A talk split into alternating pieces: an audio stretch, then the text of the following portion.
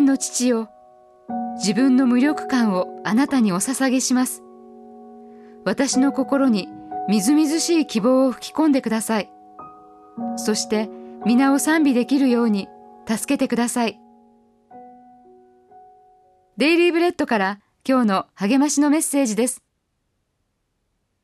今日の聖書の御言葉。私はあなたの皆を兄弟たちに語り継げ、改宗の中であなたを賛美します。詩編22編22節礼拝の終わりに紹介され挨拶した信頼者ラトリースの言葉の深さは思いがけないものでした彼女は2021年12月の壊滅的な竜巻に家族7人の命を奪われケンタッキー州から引っ越してきたのです。彼女は今でも笑顔を見せられるのは神が私と共におられるからですと言いました。傷つきながらも神を証しする彼女の言葉は目下の困難と戦っている人たちにとって大きな励ましとなりました。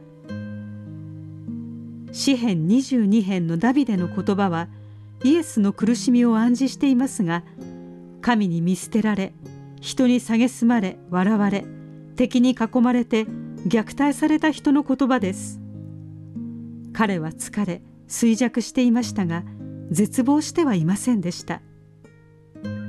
主よあなたは離れないでください。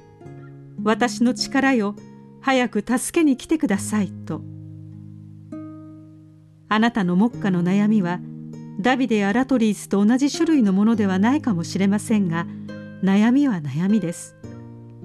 また主は貧しい人の苦しみを蔑まず厭わず助けを叫び求めた時聞いてくださったという24節の御言葉も大切です。神に助けていただきそして神が良いお方であることを宣言しましょう。そうすれば周りの人は聞くことができます。今日の目想のヒント。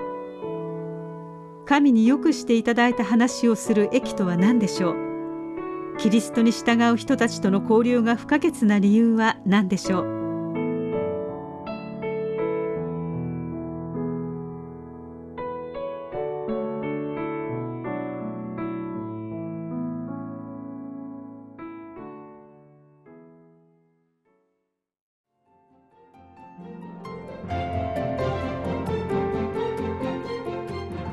今日のお話いかがでしたか？心に留まったことを Facebook などでシェアしませんか？